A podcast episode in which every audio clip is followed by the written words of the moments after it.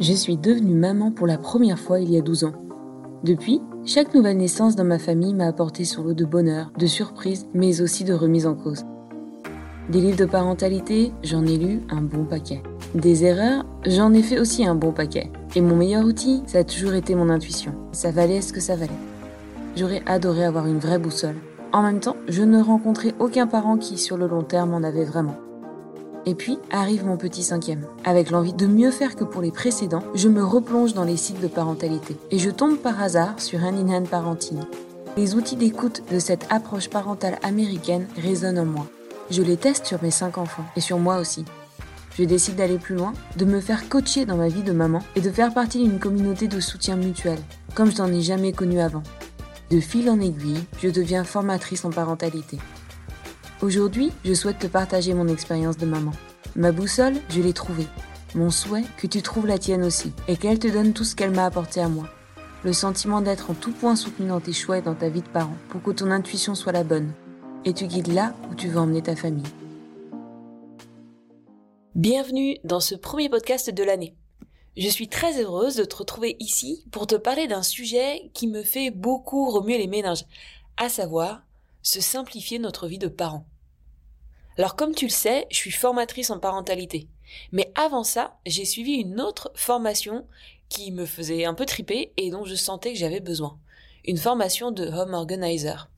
Et oui, je suis une home organizer certifiée par un organisme américain s'appelle NAPO, North America Professional Organizer. Et j'ai donc chez moi une organisation des choses, du temps et de toute la partie digitale liée à la maison plutôt poussée. Et pourtant, je n'ai jamais utilisé cette compétence pour en faire une activité professionnelle. Pourquoi? Parce que, aussi sexy soit-il d'avoir une maison bien pensée, désencombrée, j'ai réalisé assez vite qu'avoir un placard de draps et de serviettes impeccablement organisé n'avait aucune influence sur les crises émotionnelles de mes enfants. J'avais ce rêve que maison fonctionnelle égale moins de stress à la maison. Et c'est un petit peu vrai, mais la réalité, c'est aussi un petit peu plus complexe. J'ai donc décidé d'aller un peu creuser le sujet des émotions.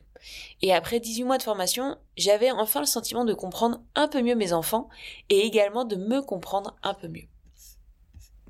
Comme tu le sais peut-être, je me suis formée auprès d'une association américaine qui existe depuis 40 ans et qui s'appelle Hand in Hand Parenting.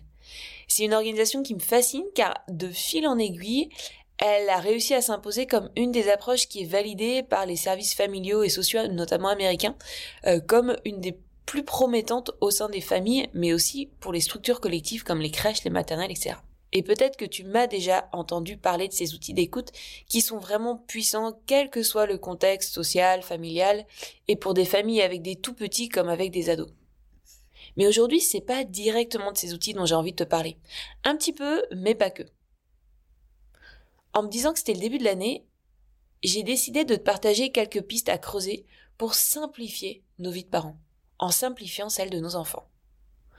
Pourquoi? Bah Parce qu'avec ma pratique de formatrice en parentalité, j'ai acquis la conviction qu'en simplifiant nos environnements et ceux de nos enfants, on laisse plus de chances aux capacités innées de nos enfants de s'épanouir de la façon dont elles sont censées s'épanouir.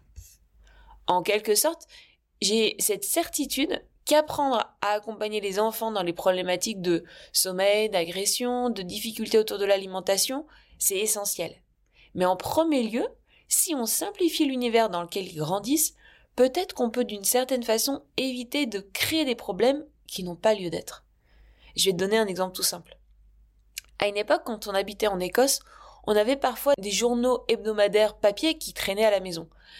Rien de bien violent, mais malgré tout, il y avait pas mal de journaux d'actualité politique, économique, etc. Et évidemment, nos petits, bien qu'ils étaient encore jeunes, les regardaient, voyaient les images, posaient des questions. Et pendant longtemps, on s'est forcé de répondre au mieux, évidemment en adoptant nos réponses à leur âge et en se félicitant de leur curiosité. Jusqu'au jour où en fait on s'est rendu compte que des articles anodins pour nous étaient en fait hyper anxiogènes pour nous.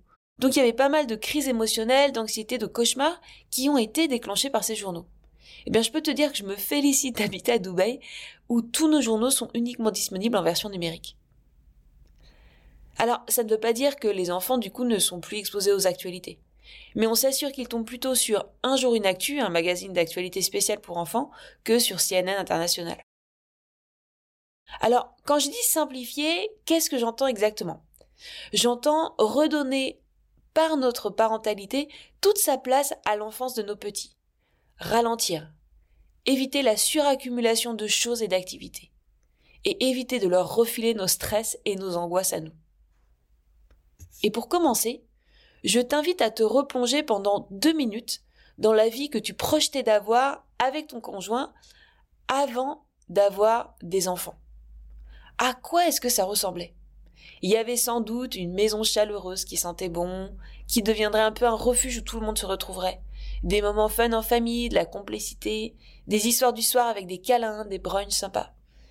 Et je pense que dans ce rêve, à aucun moment il y avait des enfants qui négociaient à tout bout de champ, une maman au bout de sa vie qui est devenue taxi driver pour les activités de ses petits, une accumulation de jeux qui ne s'arrête jamais, même empire à chaque Noël ou anniversaire, ou des ados qui n'arrivent plus à décrocher de leur tablette, ou une famille dont les membres vivent dans des pièces séparées ou ne se parlent plus. En gros, si tu te dis je ne pensais pas que ce serait aussi dur, alors les pistes que je vais te proposer peuvent te faire du bien.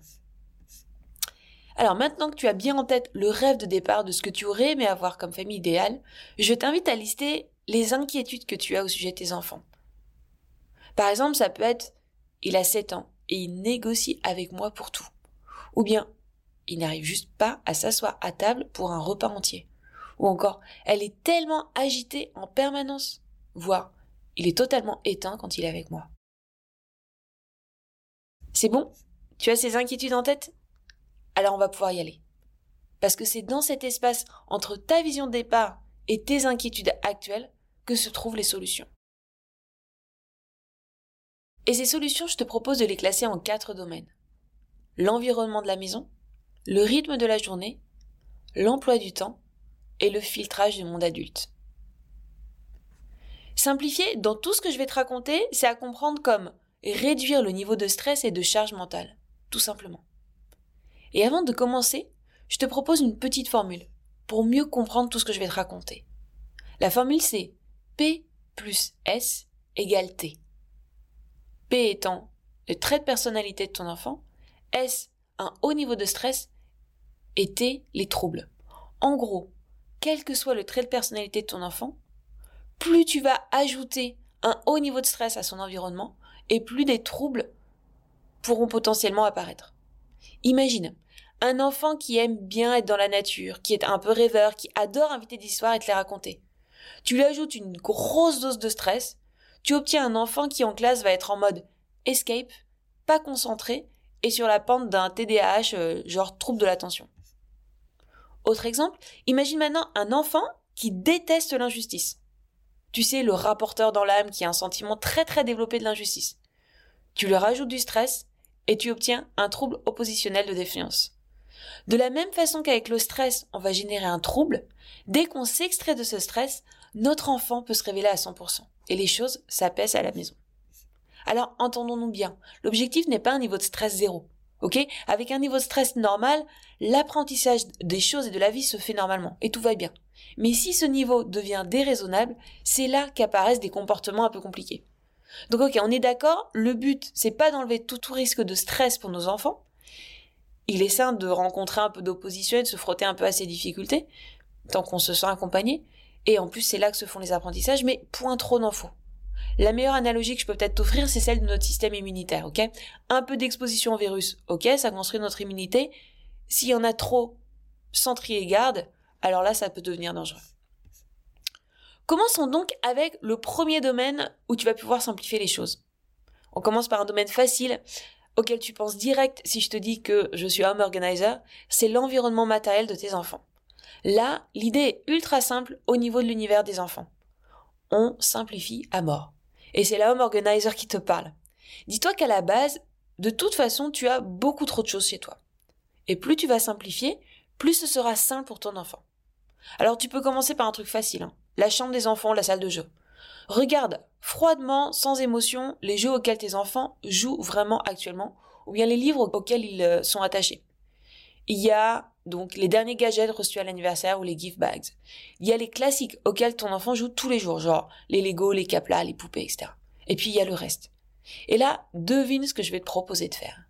Tu prends un grand sac poubelle ou un ou deux grands cartons et tu vas désencombrer tout ce que ton enfant n'utilise pas. L'idée c'est quoi? C'est de revenir à un environnement beaucoup moins surchargé, beaucoup plus prédictif, où ton enfant va être amené à véritablement jouer et non à consommer du jouet ou du livre.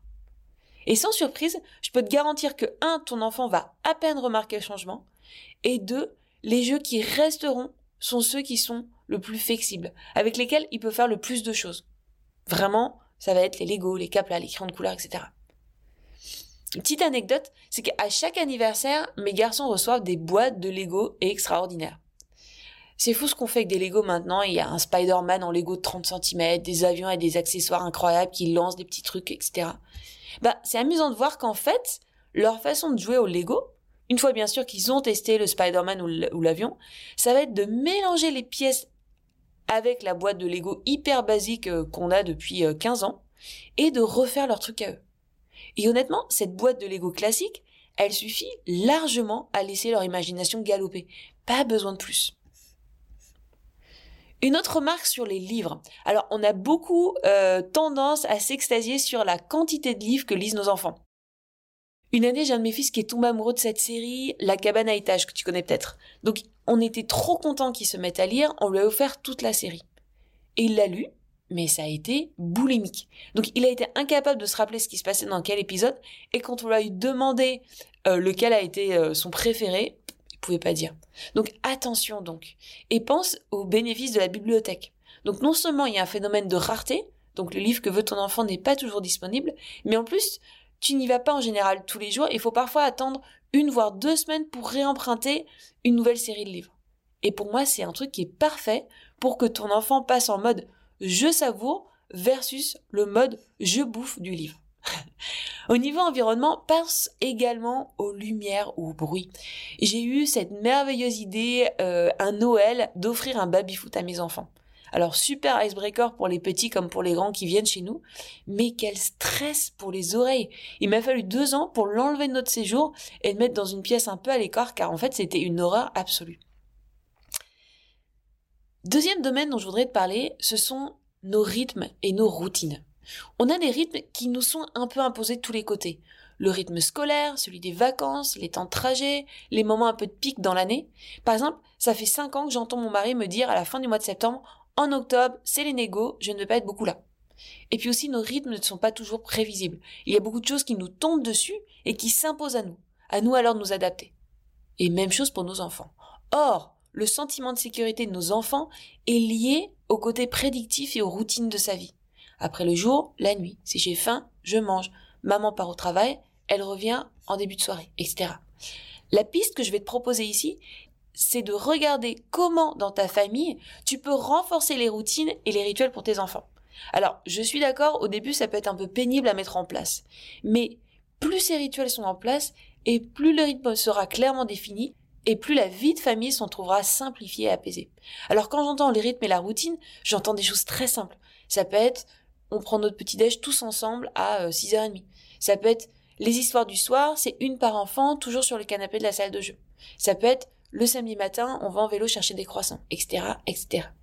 Alors, ce que je dis là peut paraître un peu contraignant, mais plus notre vie est busy et plus les routines et les rituels sont importants. Une maman m'avait raconté que ses enfants allaient à la cantine, mais que certains jours, suivant ses dispos, son conjoint proposait de récupérer les enfants pour qu'ils déjeunent à la maison. L'idée était chouette en théorie, mais en fait bien vite, le papa a réalisé que cela mettait les enfants en situation de stress car il n'y avait aucune prédictibilité. Et tous les matins, les enfants demandaient aujourd'hui on déjeune avec toi papa? Donc rapidement, le papa a abandonné l'idée parce que c'était trop conflictuel et a préféré restaurer un autre rituel plus régulier pendant le week-end. Alors je sais bien, parfois on n'y peut rien, la journée du lendemain ne sera pas comme les autres. Il s'agit alors d'être juste transparent et prendre un moment pour expliquer ce qui se passera le lendemain de façon très visuelle et de prendre le temps d'accueillir les frustrations éventuelles. Pas plus tard qu'hier, on a dû annoncer aux garçons qu'ils ne pourraient pas aller à leur match de foot ce week-end. Ça a été la crise. Je regrette rien parce que je me dis que plus on désamorce en amont et plus les émotions sortent en dehors du moment T et du coup plus on a les chances que ça soit fluide. Les rituels, en fait, qui rassurent ton enfant, elles peuvent aussi passer par des choses aussi simples que les formules de politesse qu'il va peu à peu acquérir en t'écoutant. le bonjour, au revoir, merci s'il te plaît, est-ce que tu as passé une bonne journée, est-ce que je peux sortir de table? Ça peut paraître simple, mais cela rythme le quotidien de l'enfant et le rend vraiment prédictif. Avec ma casquette de formatrice en parentalité, je ne peux que te conseiller également d'ajouter dans ton calendrier des moments de temps particuliers, notamment pour gérer les transitions, retour d'école, départ à l'école, début du week-end. Et rappelle-toi qu'ils ont d'autant plus de prix aux yeux de ton enfant que tu les as prévus et annoncés à ton enfant. Et tu peux également instaurer des petits rituels à travers le jeu écoute. Une fois sur deux le matin, je retrouve mon conjoint avec le t-shirt ou le caleçon de notre petit dernier sur la tête au moment de l'habiller. En bien sûr se demandant et demandant à notre petit, mais où est l'habit en question?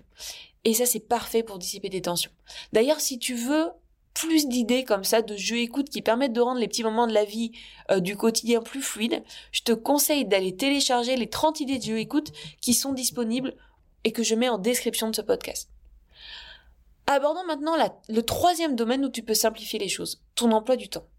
Le message ici est très similaire à celui que j'avais pour l'environnement physique. Plus on crée d'espace dans l'emploi du temps de nos enfants, plus il y a des chances qu'ils apprennent à le remplir avec ce qui leur va et ce qui les fait grandir. Moi, j'ai cette conviction que nos enfants ont besoin d'avoir du temps où il n'y a pas une activité prévue pour eux. Des temps libres pour ne rien faire de productif à nos yeux d'adultes. Si on voit l'enfance de nos enfants comme la préparation du moment où ils sont adultes, alors évidemment, il faut les préparer. Mais le danger, c'est que, à vouloir mettre trop d'engrais, on risque de vider la terre de tous ces sels minéraux. Alors, première étape, observe-les les après-midi où il n'y a rien de prévu. Combien y en a-t-il par semaine? Qu'est-ce qu'ils font dans ces moments-là?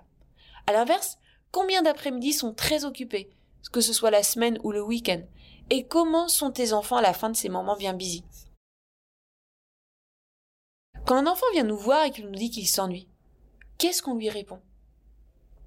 Un enfant qui s'ennuie, on entend parfois dire que c'est une bonne chose parce qu'il faut apprendre à s'ennuyer. Je mets des guillemets, tu les vois pas, mais je fais des guillemets avec mes doigts. Ben moi, je suis pas tout à fait d'accord. Quand un enfant s'ennuie, pour moi, c'est juste un signal qu'il a besoin d'un petit moment de connexion. C'est comme pour un reboot, comme un ordinateur, avant de repartir faire autre chose. Combien de fois, quand un enfant est venu me voir parce qu'il s'ennuyait, j'ai arrêté ce que je faisais, je l'ai pris dans mes bras, juste pour l'écouter ou faire un puzzle avec lui pendant dix minutes, avant de le voir repartir plein d'idées pour faire autre chose tout seul. Alors concrètement, qu'est-ce que toi tu vas décider de simplifier dans ton emploi du temps? Décider que le dimanche, tu ne prends plus ta voiture et que tout se fait en vélo. Que ce jour-là, ton portable reste éteint. Que le soir, après le dîner tes enfants, tu ne regardes pas ton portable avant qu'il soit couché. Que les enfants ne vont qu'à un nombre limité d'anniversaires dans l'année. Ou que peut-être un seul sport par enfant, peut-être que ça suffit. Je te laisse réfléchir. Mais rappelle-toi, moins tu en mets dans ton emploi du temps, plus tu verras se développer de l'anticipation et de plaisir pour ce qui est à venir. Et nous voilà arrivés au quatrième domaine pour simplifier ta vie de famille. Il va s'agir de mettre comme un filtre anti-stress adulte autour de tes enfants. Aborder ce domaine, ça va t'obliger à t'interroger sur le rapport que tu as avec ton enfant en matière d'éducation. Dans la parentalité, on a coutume de représenter les grands courants sur une droite, avec d'un côté l'éducation autoritaire, donc éducation autoritaire, ça veut dire énormément de limites, mais pas forcément une relation très forte entre le parent et l'enfant. Et de l'autre, à l'autre bout de cette droite, une éducation qu'on va nommer euh, et dire laxiste, dans laquelle il peut y avoir énormément d'amour offert aux enfants, mais sans limite éducative. Sans surprise, tu l'as compris, idéalement, il faut trouver un point d'équilibre au milieu et qui marche pour ta famille. Qu'est-ce que ça implique? D'abord, de réfléchir à la place de ton enfant par rapport aux adultes dans ta famille. Qui décide quoi? Est-ce que ça fait sens? Y a-t-il chez toi un enfant roi qui fait tourner ses parents en bourrique? Ou est-ce que les règles que tu imposes par souci d'efficacité sont source de stress pour tes enfants? Je me rappelle une anecdote, c'est cette maman qui me racontait que son petit avait pendant l'avant décidé de manger le chocolat de son calendrier le matin, alors que la règle donnée par la maman était de le manger le soir. Et elle me disait, mais mon enfant, qui avait 10 ans, il est vraiment rebelle, il commence à être défiant, etc. Moi, cette règle m'a fait réfléchir. Est-ce que elle était vraiment nécessaire et vraiment adaptée. Autre réflexion, est-ce que quand tu parles à ton enfant ou devant ton enfant, ce que tu dis est vraiment vrai, sympa ou nécessaire? Et même plus important encore, est-ce sécurisant pour tes enfants? Le moment dîner en famille ou les repas du week-end, c'est des lieux d'apprentissage extrêmement forts pour nos enfants. J'ai appris avec le temps à être extrêmement vigilante quand j'évoque avec mon mari les personnes de notre entourage devant nos petits. Nos jugements à l'emporte-pièce, nos commérages un peu futiles n'ont pas vraiment leur place devant les enfants. Attendons d'être entre adultes si vraiment on estime nécessaire de le partager avec l'autre. Je me rappelle de cette maman avec qui j'étais en Zoom et qui me racontait qu'elle se sentait un peu déprimée en ce moment, un peu triste et tout. Évidemment, je l'écoutais un peu comme dans un partenariat d'écoute car le sujet était important. Évidemment, du coup, la maman se livrait. Et puis à un moment, elle a tourné sa caméra et j'ai vu qu'en fait, ces deux petites filles étaient dans la même pièce qu'elle. Et alors, ça m'a bloqué net. Et j'ai tout fait pour faire dévier la conversation sur un autre sujet. Parce que pour moi, cette conversation n'avait pas à arriver dans les oreilles de ses enfants. À toi donc de juger ce qui est opportun ou non. Mais moi, je suis intimement convaincue que nos enfants doivent sentir qu'ils ont une place dans le monde qui les attend et que ce monde est plein de promesses. Alors ça n'implique pas de tout falsifier, de rendre les choses toutes roses, mais par exemple, le sarcasme n'a pas sa place dans ce contexte-là. Et je dis ça en rappel avant tout pour moi. Pareil, les problèmes d'adultes n'ont pas forcément la place devant leurs enfants. À toi de décider de ce que tu partages ou pas avec ton enfant en fonction de son âge. Mais reste vigilant sur ce point-là. Un dernier élément enfin, le fait de s'épanouir dans sa vie de parent va dépendre aussi de la façon dont la charge mentale sera partagée au sein du couple. Une maman frustrée d'en faire trop et de ne pas se sentir soutenue dans son couple aura beau avoir simplifié sa vie de maman, cela ne changera pas grand-chose. C'est d'ailleurs un sujet que j'aborderai lors de la prochaine rencontre Bulle de maman qui aura lieu le mardi 24 janvier en soirée à Dubaï, à Jumeirah 2. Je te mets le lien en description de ce podcast si tu veux t'inscrire. Et si tu n'habites pas à Dubaï ou que tu n'es pas dispo, sache que je transformerai cette rencontre en un épisode de podcast également parce que le sujet est trop important. Merci de m'avoir écouté. Si cet épisode t'a plu, je t'invite à t'abonner à mon podcast pour être informé des prochains épisodes.